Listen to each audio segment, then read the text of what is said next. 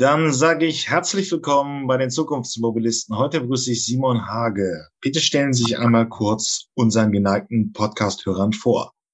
Hallo, das tue ich natürlich sehr gerne. Also mein Name ist Simon Hage.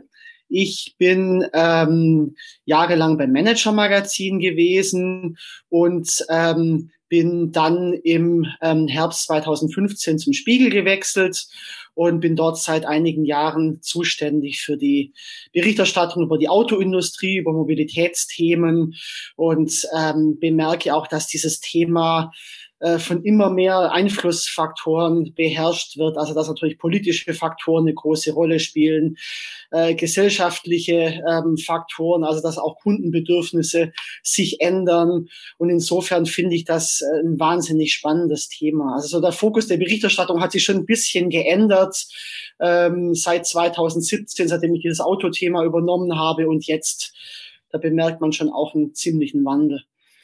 Ähm ja, aus dem Sturmgeschütz der Demokratie, ähm, also dem Spiegel mal auf die Automobilindustrie gewendet. Wenn, wenn Sie, es ist ja ein großes, großes Medium so. Ähm, Spiegel Online hat acht Millionen regelmäßige Visitor auf der Webseite. Wo, wo würden Sie sagen, wo so als Journalist, was die Themen, die so für die Mittelschicht wirklich schon ähm, äh, gravierend sind? Wie, wie kommen so, ähm, was bedeutet das später oder sind es noch eher politische Fragen, ähm, mehr Umweltschutz, weniger Umweltschutz? Ähm, wenn Sie sagen, wenn Sie so als Journalist dieses großen Mediums so sagen, was nimmt so die Durchschnitt der Deutschen schon als Zukunftsmobilität wahr? Also ich habe das Gefühl, dass es da immer noch ähm, eine ziemliche Unsicherheit gibt, beziehungsweise die ähm, entscheidende Frage für alle nach wie vor ist, soll ich mir jetzt ein Elektroauto kaufen oder nicht? Was ist jetzt der Antrieb der Zukunft? Ähm, wie, wie geht es da jetzt weiter? Ich glaube, dass diese dies, diese ganz simple, ähm, äh, äh, nutzwertige Frage, dass die für viele ziemlich im Zentrum steht. Also ich glaube, dass sie mittlerweile schon angekommen ist, ähm, dass die Elektromobilität sich ähm, zu großen Teilen durchsetzen wird. Also da merke ich auch einen Wandel bei, bei Leserinnen und Lesern. Das war vor ein paar Jahren noch deutlich umstrittener. Ähm, aber eben immer noch die Unsicherheiten, kann ich das dann auch überall laden und, und äh, äh ist das nicht nur viel zu teuer, soll ich nicht lieber noch abwarten, bevor ich mir ein Elektroauto kaufe? Ich glaube, das sind wirklich so die entscheidenden Fragen, die ähm, alle im Moment umtreiben. ich muss auch ganz ehrlich sagen, das sind dann die Fragen, die für mich am allerschwersten zu beantworten sind, weil man so pauschal ja auch gar nicht wirklich sagen kann, ähm, was ist jetzt das Beste, weil es sich ja auch von Anwendungsfall zu Anwendungsfall total unterscheidet. Ähm, äh, deswegen muss man sich da immer in den Einzelfall tatsächlich anschauen. Auch wenn ich mir persönlich jetzt, glaube ich, ähm, nicht mehr unbedingt ein Benzinauto kaufen würde. Ähm, aber trotzdem kann man diesen Rat nicht pauschal geben. Es ist wirklich schwierig im Moment. Es ist wirklich eine wahnsinnige Umbruchsphase jetzt gerade. Ist richtig. Es ist ja auch, ähm, ähm, es ist halt in, äh, auch für, für, für, für die Fachwelt, die hier wahrscheinlich zuhört, auch interessant, weil in der Autoindustrie ist das Thema eigentlich in weiten Strecken schon durch oder sagen wir in der Umsetzung. Es ist ein Doing bei allen großen Herstellern. Gut, Fiat, Chrysler, aber die haben ja auch ehrlich gesagt andere Sorgen. Und ähm, der Rest baut halt fleißig Plattformen für Elektroautos. Ähm, ja, in der in dem, was man so in den Management-Nachrichten hört, sind eigentlich auch nur noch die Elektroauto-Pioniere, die sich durchsetzen. Alte Verbrennerspezialisten werden äh, ähm, ja, entsorgt, entlassen, gehen mit dem goldenen Handschlag, je nachdem, wie man es sehen will. Ähm, aber die, die der Durchschnittsbevölkerung tut sich immer noch beim Elektroauto schwer. Woran liegt's? Also ist es auch von der, ist es politisch unklar? Ist es nur so ein, so ein Projekt, das die Grünen einem aufdrücken wollen? Also, und das dann am Ende mehr kostet, als es bringt. Wo, wo klemmt's jetzt wirklich genau, wenn so Leser des Spiegels sich, sich so mit Ihnen in den Diskurs treten und sagen, wie geht's jetzt weiter in Sachen Mobilität? Ja, das ist eine gute Frage. Also ich glaube zum einen, dass noch nicht von allen Autoherstellern die Kommunikation jetzt gleichermaßen klar ist. Also zum Beispiel gerade BMW insbesondere, die halten sich ja schon noch äh, die Antriebsart ein bisschen offen und sagen, na ja, Verbrenner werden noch länger äh, eine gewichtige Rolle spielen und warnen auch immer wieder vor gewissen Risiken, die vom Elektroauto ausgehen. Also zum Beispiel politisches Risiko, dass man sich von, von Rohstoffmärkten wie, wie, wie, wie Russland allzu so abhängig gemacht hat. Oder auch das Thema ähm, der Ladeinfrastruktur. Ähm, und das gilt auch für die ganze Autoindustrie, die ja immer noch davor warnt, ähm, äh, äh, äh, dass noch die Ladeinfrastruktur völlig unzureichend sei.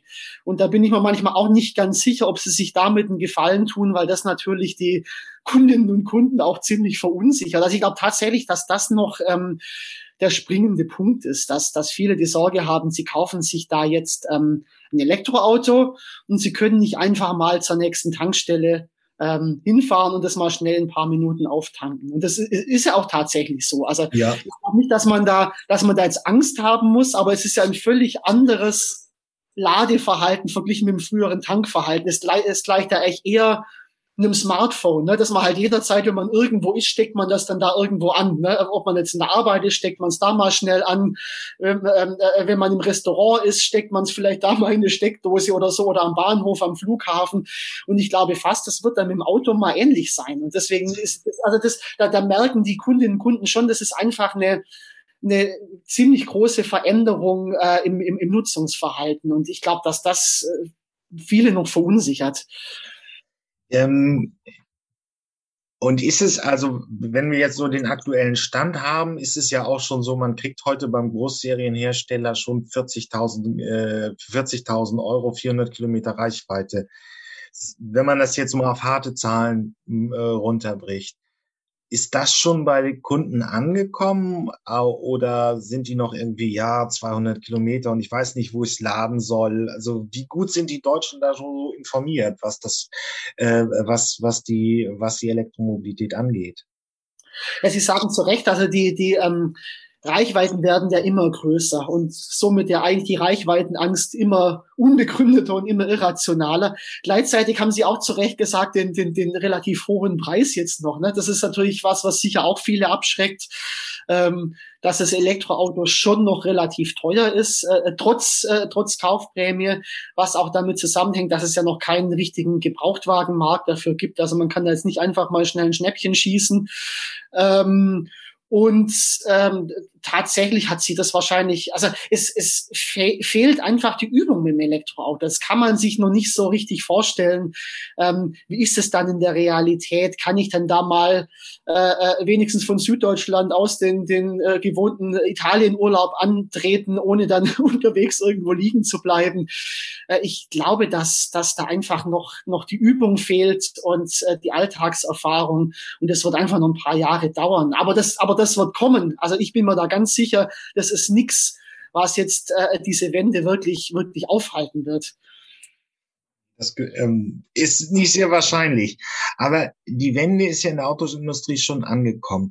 Sie haben jetzt beim Manager-Magazin gearbeitet und nun beim Spiegel und übrigens auch ein äh, relativ interessantes Buch geschrieben mit, ihrem, mit einem Kollegen zusammen. Ich pack das auch in die Shownotes dieser Episode. Aber die Frage ist ja, wie war dieser Kampf oder diese Veränderung zur, zur Elektromobilität? Wir kennen, das ist natürlich ein großes Thema, aber ähm, es ist ja auch dieses Konzept, wo so Subbranchen äh, gegründet worden sind. Ich erinnere mich da nur an BMW i, wo also einfach das in, ein, äh, in eine ein Einheit neben dem Großkonzern gepackt worden ist, wo man einfach Innovationen gebastelt hat äh, dieses Konzept ist auch übertragen worden. Volkswagen hat Cariant äh, gegründet, ähm, KM Digital, um es genau auszusprechen, ähm, wo jetzt im Prinzip die ganzen Software-Einheiten zusammengefasst werden. Das geht dann ins Richtung autonomes Fahren. Aber so allgemein gefragt, ist ja schon für eine Industrie eine sehr große Veränderung, wenn man den Verbrenner einfach ewig schon kann und dann eben ins Neue kommen muss. Ja, das ist eine, eine riesig große Veränderung und ähm, interessanterweise hat äh, Herbert Dies, äh, der VW-Chef, äh, immer wieder den Vergleich gezogen mit der Mobilfunkindustrie und damit dem Wettkampf zwischen Nokia und Apple, den er Nokia dann bekanntermaßen ziemlich verloren hat. Ja. Und auch BlackBerry, was mal sehr beliebt war und auch ein Innovationsführer und dann äh, auch als Mobiltelefon völlig untergegangen ist und völlig vom Markt verschwunden ist. Und tatsächlich, also beim Manager Magazin früher, ich habe über diese Firmen berichtet damals, ähm, über, über Nokia, über BlackBerry und ähm, die ähm, Vergleiche, die Parallelen sind schon, schon sehr, sehr interessant. Also Sie haben jetzt BMW i ähm, erwähnt und, und tatsächlich Nokia hatte all das, was Apple dann so berühmt und erfolgreich gemacht hat, hatten die alles auch in der Mache. Also die hatten auch ein, ähm, ein Musikplayer in der Entwicklung, ähnlich äh, wie ein iPod. Und äh, die hatten auch, ähm, äh, äh die wollten auch äh, äh, Musik anbieten und, und eine ganze Menge an Software angeboten, aber haben das einfach nicht so rechtzeitig dann auf den Markt gebracht und waren da nicht schnell genug und, und, und haben das nicht so gepusht, wie Apple das alles hinbekommen hat. hat. Und da habe ich manchmal das Gefühl, dass es bei der deutschen Autoindustrie ähnlich. Also da gibt's überall die richtigen Ideen ähm, in den Schubladen. Und es gibt auch keinen Zweifel, dass, dass die das technologisch alle auch können. Also den äh, Wandel der Antriebsart allemal. Bei der Software tun sie sich vielleicht ein bisschen schwerer, aber auch das mit den nötigen Investitionen müsste das ja eigentlich machbar sein.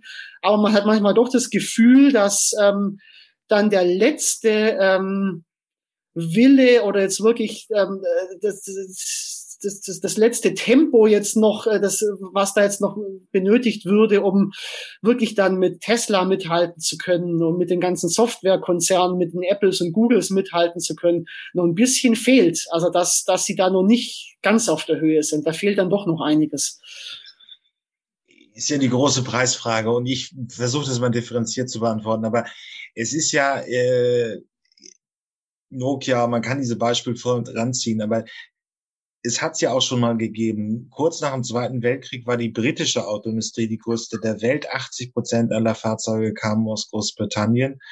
Und heute, schon in den 70ern, ging es den Bach runter, weil sie die industrielle Massenfertigung so nicht hinbekommen haben.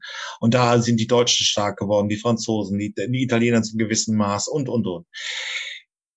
Ja, legen wir jetzt großen Clusterfuck hin und die Autoindustrie versemmelt ist oder werden die Deutschen eine Rolle spielen?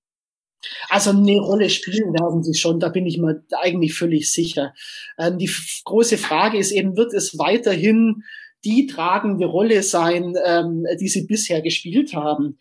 Ähm, also wir haben ja auf unserem Buchtitel auch so ein bisschen provokant geschrieben, wie die deutschen Autobauer zurück an die Weltspitze wollen. Also kriegen wir natürlich schon auch die Reaktion, dass wir sagen, ja wie, aber wir, wir sind doch Weltspitze, das ist doch Weltspitze.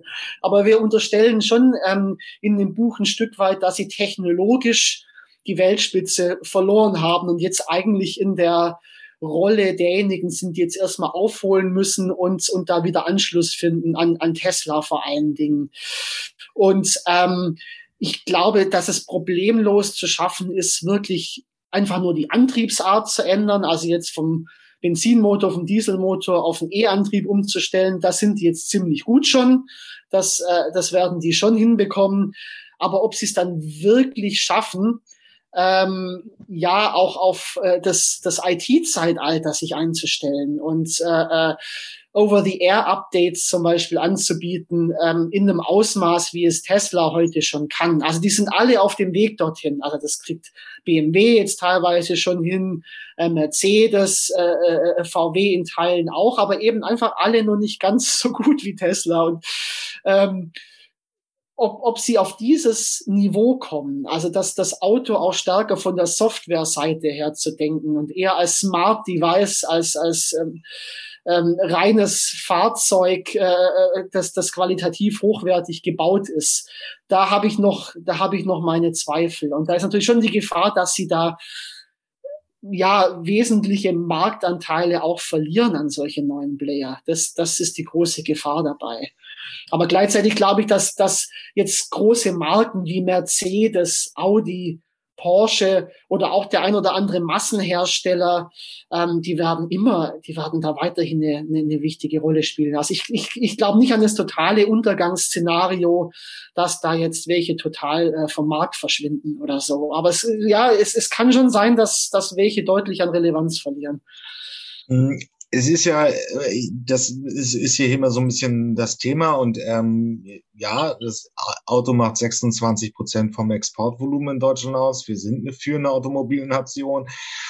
Nur, und Sie haben es eben angesagt, ich packe es auch in die Shownotes dieser Episode. Es war, glaube ich, auch sogar ein Artikel vom Spiegel, wo mal zwei Nissan-Ingenieure äh, die Technik von Tesla auseinandergebaut haben und festgestellt, dass sie so einen gewissen Entwicklungsrückstand von drei bis fünf, sechs Jahren haben.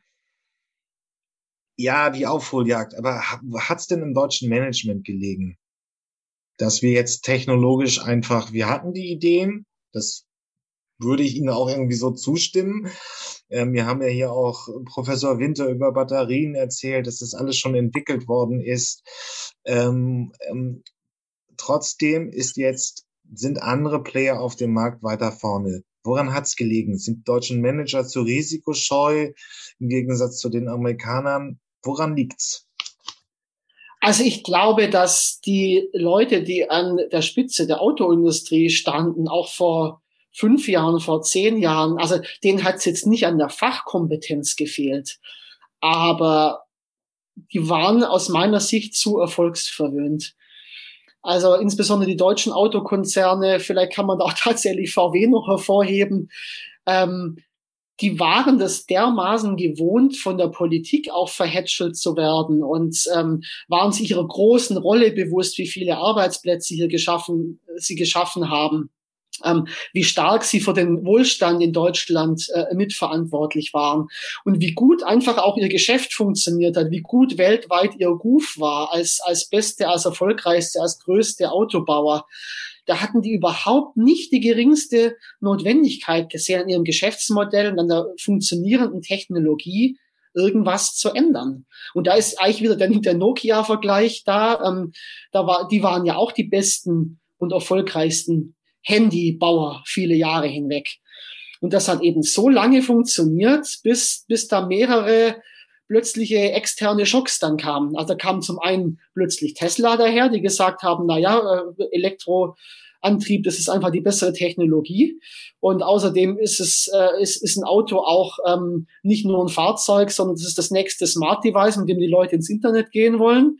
Dann gab es natürlich die Dieselaffäre, die eine riesige Rolle gespielt hat äh, die den ähm, deutschen Autobauern ziemlich viel ihre Glaubwürdigkeit genommen hat und äh, natürlich ähm, ihre Kerntechnologie, die den Erfolg über viele Jahre ausgemacht hat, den Diesel, plötzlich völlig in Frage gestellt hat. Und damit einhergehend dann auch die Politik, die gesagt hat, na ja, haben wir vielleicht unseren Konzernbossen doch ähm, jahrelang zu sehr geglaubt und zu stark aus der Hand gefressen, statt sie mal ein bisschen vor uns herzutreiben und ein bisschen mehr Abgasreduzierung, ein bisschen nachhaltigere Technologien von ihnen auch einzufordern. Und das waren dann die drei Faktoren, die den Wandel ähm, ähm, ähm ja forciert haben und die deutschen Autokonzerne zum Umdenken gezwungen haben. Und vielleicht wird man auch irgendwann in zehn Jahren sagen, also vielleicht war es auch äh, Elon Musk und vielleicht war es die äh, EU-Kommission und vielleicht war es sogar auch Dieselgate, die zusammen praktisch die deutsche Autoindustrie gerettet haben. Also so paradox das erstmal klingen mag. Aber ich glaube, diese drei Schocks hat es gebraucht, um, um die Industrie wach zu rütteln und, und ihr zu zeigen, sie kann nicht einfach so weitermachen wie bisher. Ja, das ist richtig, aber ein Player ist die deutsche Medienlandschaft nicht auch ein bisschen zu ähm, freundlich gegenüber der deutschen Autoindustrie. Das ist ja schon eine Frage, die man dann auch stellen muss. Wir hatten die Politik, ähm, wir haben die, aber Medien hätten vielleicht auch früher mal an diesen und jenen Stellenschrauben äh, agieren müssen. Äh, ja, also das, das wird zu freundlich äh, gegenüber der Autoindustrie gewesen wären. Das hat jetzt im Spiegel tatsächlich noch nie jemand, nie jemand vorgeworfen, zumindest nicht Leute aus der Autoindustrie. Aber grundsätzlich, grundsätzlich haben Sie schon schon recht. Also das waren Probleme, die die viele nicht erkannt haben. Und äh, tatsächlich ist ähm, die Dieselaffäre ja auch ähm, in den USA aufgeflogen. Das hätte hier ja wirklich keiner bemerkt. Die deutschen Behörden haben es nicht gemerkt. Ähm, die deutsche Politik hat es nicht gemerkt.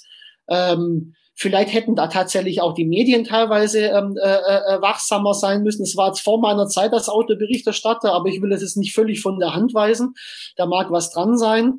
Ähm, und wir brauchten da wirklich ähm, findige amerikanische Studenten waren das ja erstmal. Ja, ne? genau. Das damals Tests vorgenommen haben, aber eben auch die amerikanischen Behörden, die sofort reagiert haben und sehr hart durchgegriffen haben gegen die, gegen die Autokonzerne.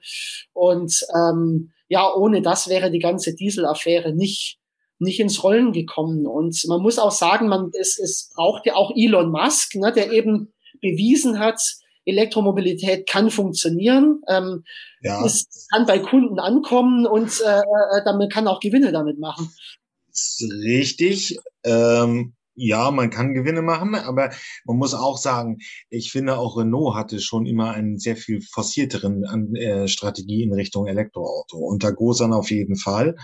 Ähm, der, der Twizy und andere Konzepte waren ein bisschen vor ihrer Zeit, aber der Zoe hat sich auch relativ gut verkauft. Also Stimmt, auch ja. Großhersteller sind ja mehr oder weniger, auch wenn man die, wenn man wirklich einen Volumenhersteller mit einem Volumenhersteller vergleicht, dann waren die Franzosen weiter als die Deutschen. Absolut. Und Toyota muss man da ja auch nennen im ja. Zusammenhang. Ja. Ähm, also die, die, Toyota war jetzt nie so der reine Elektrovorreiter, aber, aber Hybrid und Plug-in-Hybrid machen die ja schon ziemlich lang. Ja. Und, und ähm, ja. sind auf den Kernmärkten noch ganz gut vertreten. Fünf Prozent haben sie erreicht. Die Technologie läuft jetzt so langsam aus äh, weil der reine äh, batterieelektrische Antrieb dominiert. Aber ähm, gegeben hatten sie es auch. Ja, aber jetzt geht's würden Sie jetzt sagen, wenn man jetzt so, wir nehmen das Interview am 25.04. auf, geht's jetzt komplett in Richtung Elektromobilität in den Autoherstellern, in, bei Deutschen? Aus meiner Sicht ja. Also die Frage ist, wie lange wird es die Verbrenner noch geben? Vielleicht wird es auch mal ähm, für bestimmte Anwendungsfälle noch Wasserstoff-Brennstoffzellenautos geben. Also da glaubt der BMW ganz stark dran. Ähm, aber ich betone äh, für ganz begrenzte Anwendungsfälle, also für größere, schwerere ähm, äh, Fahrzeuge äh, äh im, im Nutzfahrzeugverkehr und selbst das ist ja schon das ist ja schon umstritten. Ähm, ich würde mal sagen, im Pkw-Bereich, da wird sich jetzt, wird sich die E-Mobilität ganz stark durchsetzen. In Europa sowieso, in, in, in Deutschland. Ähm, vielleicht wird es in einigen Teilen der Welt äh, äh, äh, wie Afrika, wie, wie Russland, vielleicht wird es da noch ein bisschen länger Verbrenner geben, aber ich aus meiner Sicht setzt sich die E-Mobilität jetzt schon sehr eindeutig durch. Auch in den Managementkarrieren? Also was bedeutet das jetzt, wenn man in die Häuser reinguckt? Also auf, ist es ein Karrieremotor, Elektromobilität zu können? Aus meiner Sicht ja. Also es, ähm, es ist so, dass jetzt inzwischen ähm, die Autokonzerne so viele Milliarden ja auch investiert haben in die E-Mobilität, dass sie jetzt auch wirklich ein großes Interesse daran haben, dass es sich durchsetzt. Also dieser Point of No Return ist eigentlich schon erreicht jetzt mittlerweile. Und okay. deswegen, deswegen, man sieht ja auch, also insbesondere im VW-Konzern, aber mehr und mehr auch Mercedes beispielsweise, wie offensiv die mittlerweile jetzt das Thema ähm, E-Mobilität ähm, ähm, kommunizieren und auch ähm, sogar einem Verbrennerverbot teilweise gar nicht mehr so abgeneigt sind. Also Audi hat ja schon jetzt einen vorzeitigen Ausstieg aus dem Verbrenner bekannt gegeben, für Europa zumindest. Mercedes auch. Und ähm, also die, die haben jetzt wirklich für sich total umgestellt schon auf Elektromobilität. Also da ist wirklich, ist, ist ähm, die Verbrennertechnologie jetzt eine, eine, eine sterbende, eine, eine Technologie, die noch ein paar Jahre Bestand haben wird, aber eine, eine Übergangstechnologie jetzt noch ist. Also das kann man eigentlich anders nicht sagen. Mhm. Der größere Schock, aber wo wir gerade eine Veränderung dann so mehr oder weniger in trockenen Tüchern haben, kommt ja die andere Veränderung auch schon. Autonomes Fahren und dann damit Absolut. Mobility as a Service. Ähm, ja, wenn man sich jetzt mal anguckt, von, auch von dieser Produktherstellerlogik, also ich baue ein Auto, verkaufe es an Kunden, der fährt damit alleine herum und dann muss ich Mobilitätsdienstleister werden, ist bei weitem die größere äh, Transformation, oder? das würde ich genau, das würde ich genauso sehen. Also ich glaube auch da, dass rein technologisch das autonome Fahren jetzt ganz gut angepackt wird ähm, von den deutschen Autoherstellern. Also zumindest was es die Fahrassistenzsysteme anbelangt. Das sieht man ja auch, das äh, ist ja auch Mercedes relativ weit vorgeprescht, die mit dem EQS und künftig auch mit weiteren Modellen jetzt schon Level 3 autonomes Fahren anbieten. Also dass, dass man ähm, jetzt äh, auf der Autobahn äh, mit der entsprechenden Funktionalität in Deutschland ähm, jetzt schon äh, den Blick auch teilweise von der Hände und auch die Augen teilweise vom, vom, vom, vom Fahrgeschehen jetzt schon abwenden kann. Also da sind sie schon ziemlich weit und ziemlich gut dabei. Aber die große Frage ist dann, werden sie die Geschäftsmodelle wirklich anbieten können und, und wollen? Weil es ist schon eine komplett andere Denke, ob man jetzt Autos verkauft oder praktisch nur die Fahrtkilometer äh, verkauft, also wie ein Mobilitätsanbieter, wie jetzt die, die Bahn oder wie ein Taxiunternehmen. Ähm, und da sind die Autohersteller noch nicht so weit und das wird ähm, noch einen ganz gewaltigen Umdenkungsprozess noch ähm, erfordern. Und ich bin mir auch gar nicht so ganz sicher, ob die das überhaupt wollen. Also das ist das, was ich auch mit am stärksten noch kritisieren würde an den Autokonzernen, dass sie eigentlich von ihrem Geschäftsmodell, von ihrem ursprünglichen Autos zu verkaufen und möglichst viele Fahrzeuge zu verkaufen, eigentlich noch nicht wirklich abgerückt sind oder da eigentlich kein zweites Standbein wirklich gefunden haben. Wenn wir haben es hier von Nils Heller, äh, Nils Heller vom Bitcoin im Februar gehört, es soll noch dieses Jahr, also 22, die ersten fahrenden Roboter-Shuttles in Deutschland geben, in den USA und auch das packe ich in die Show Notes. Gibt es ja schon ähm, Phoenix, Arizona und auch in San Francisco.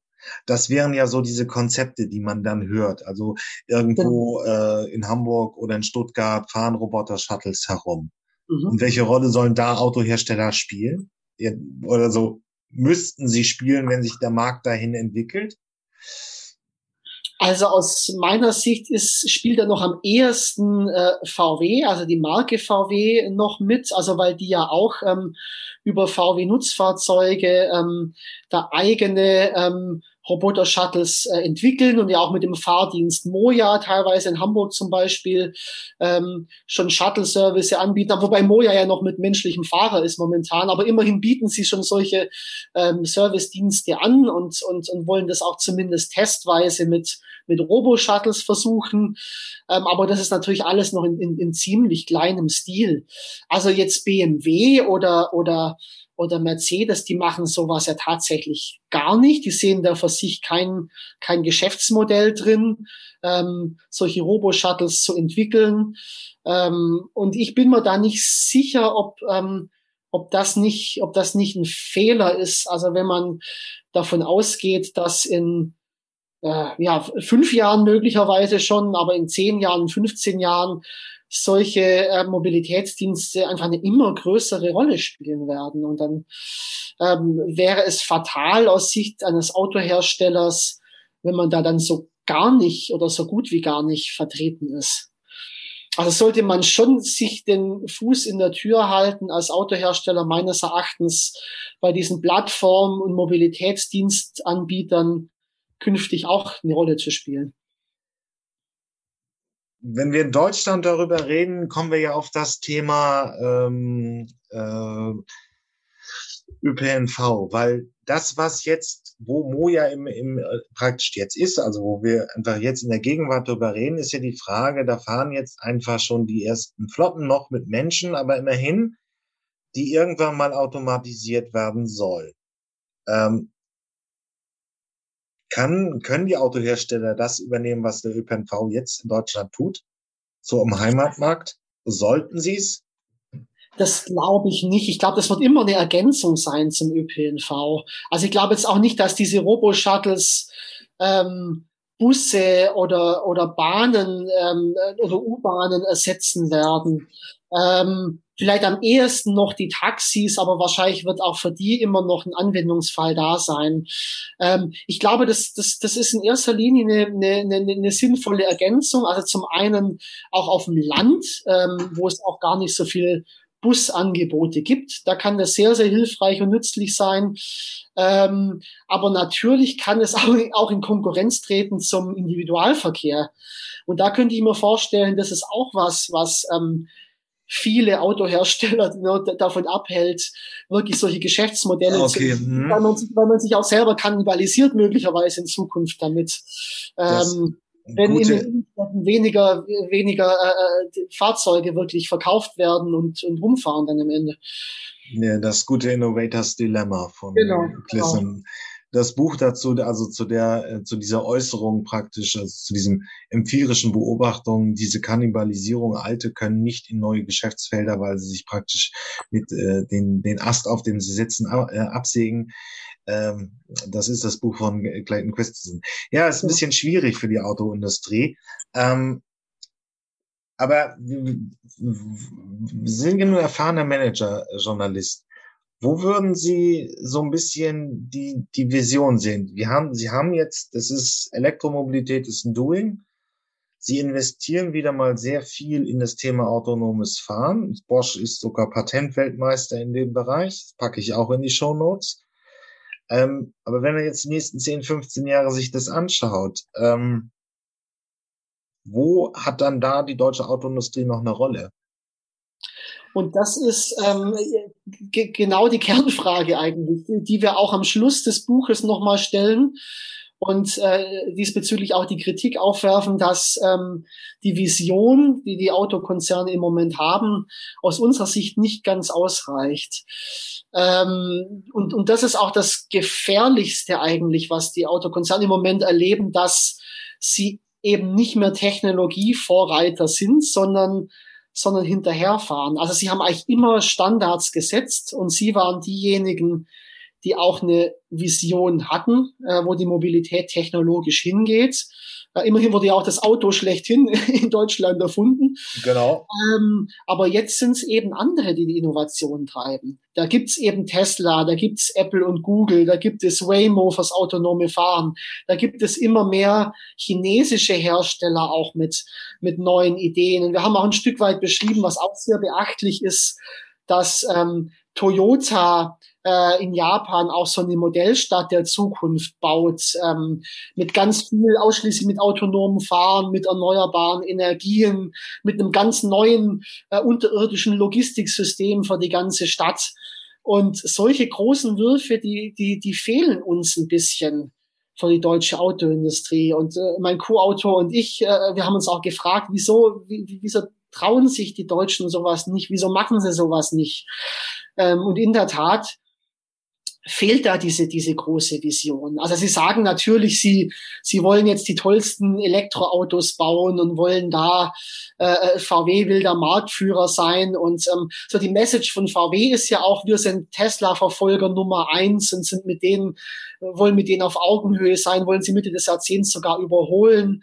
Aber so richtig, was da jetzt die eigene Idee ist, ähm, äh, und, und, wodurch man sich jetzt wirklich abgrenzen will, ähm, von den jetzigen Technologievorreitern ist uns nicht so ganz äh, ersichtlich geworden, muss man ehrlich sagen.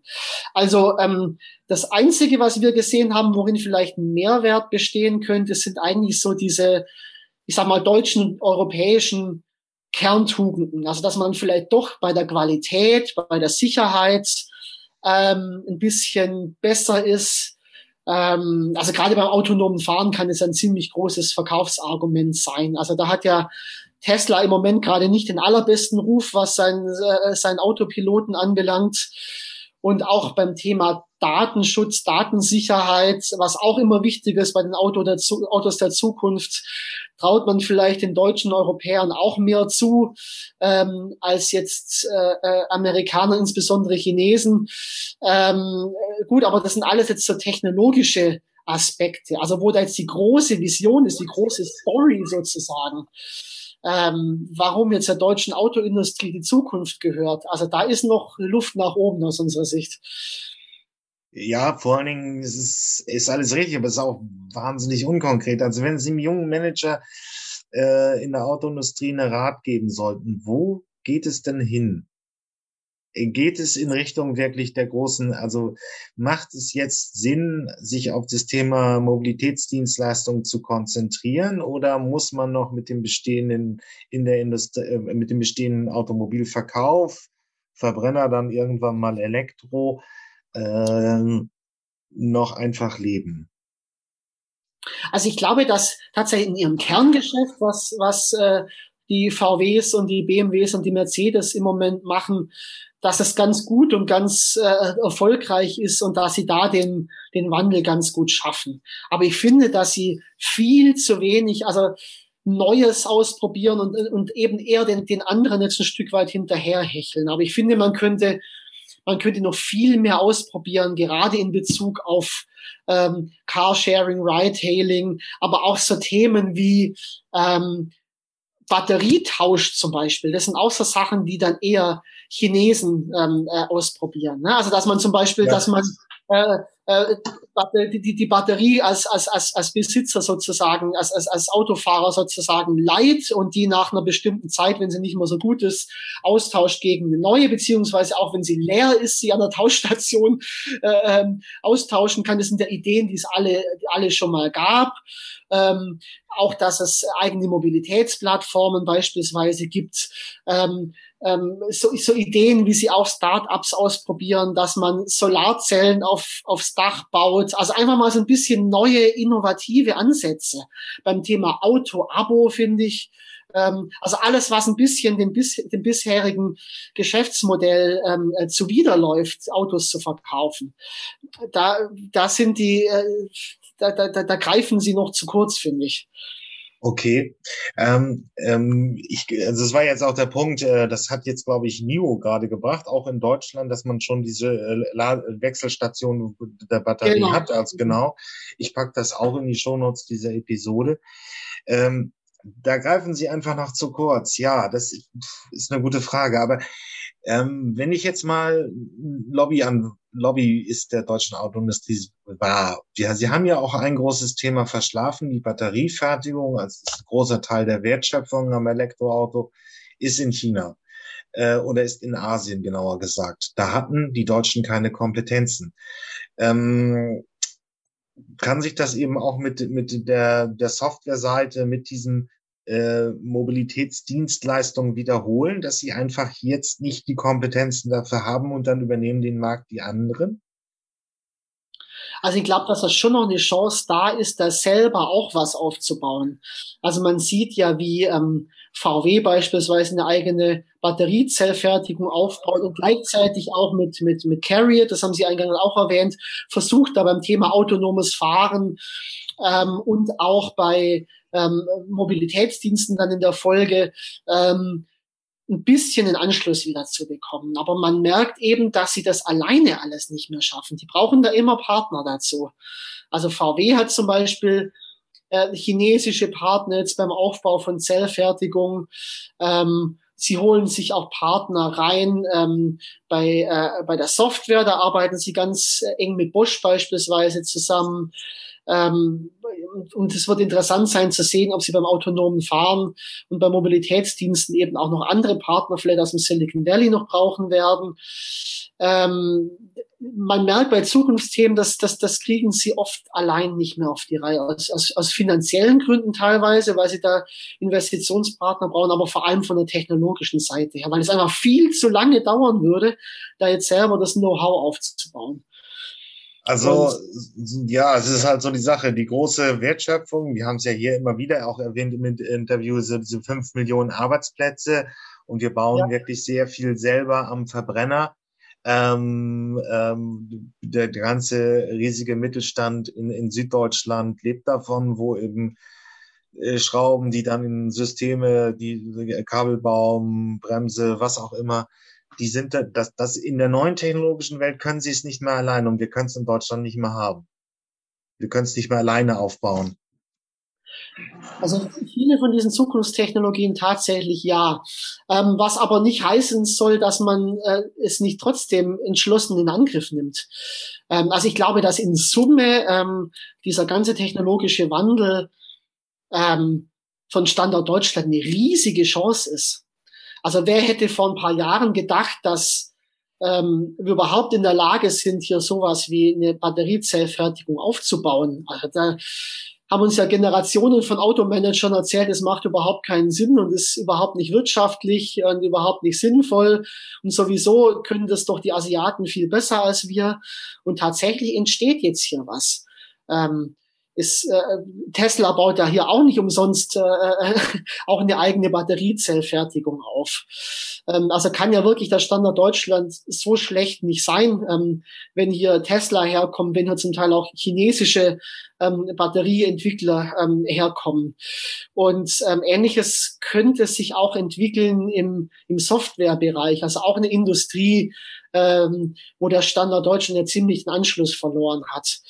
Ähm, klar wird es ähm, an manchen Stellen, also einige Unternehmen, gerade kleinere Mittelständler, die noch in der alten Autowelt verhaftet sind, wird es etliche Jobs kosten. Das heißt aber nicht, dass der Technologiewandel in Summe die ganze Volkswirtschaft Jobs kosten wird. Das glaube ich eher nicht. Also ich glaube eher, dass da viele neue entstehen werden und dass es eigentlich auch die einzige Chance ist, ganz entschlossen auf diesen Wandel zu setzen. Also quasi die, die alte Technologie zu verteidigen, ähm, das wäre ein Schuss, der nach hinten losgeht.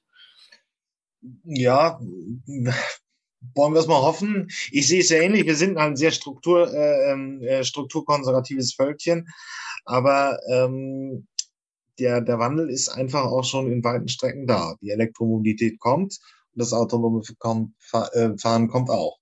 Ich möchte mich bedanken für dieses Gespräch, Herr Hage. Hat mir viel Spaß gemacht, danke. So, dann ist sie offiziell beendet.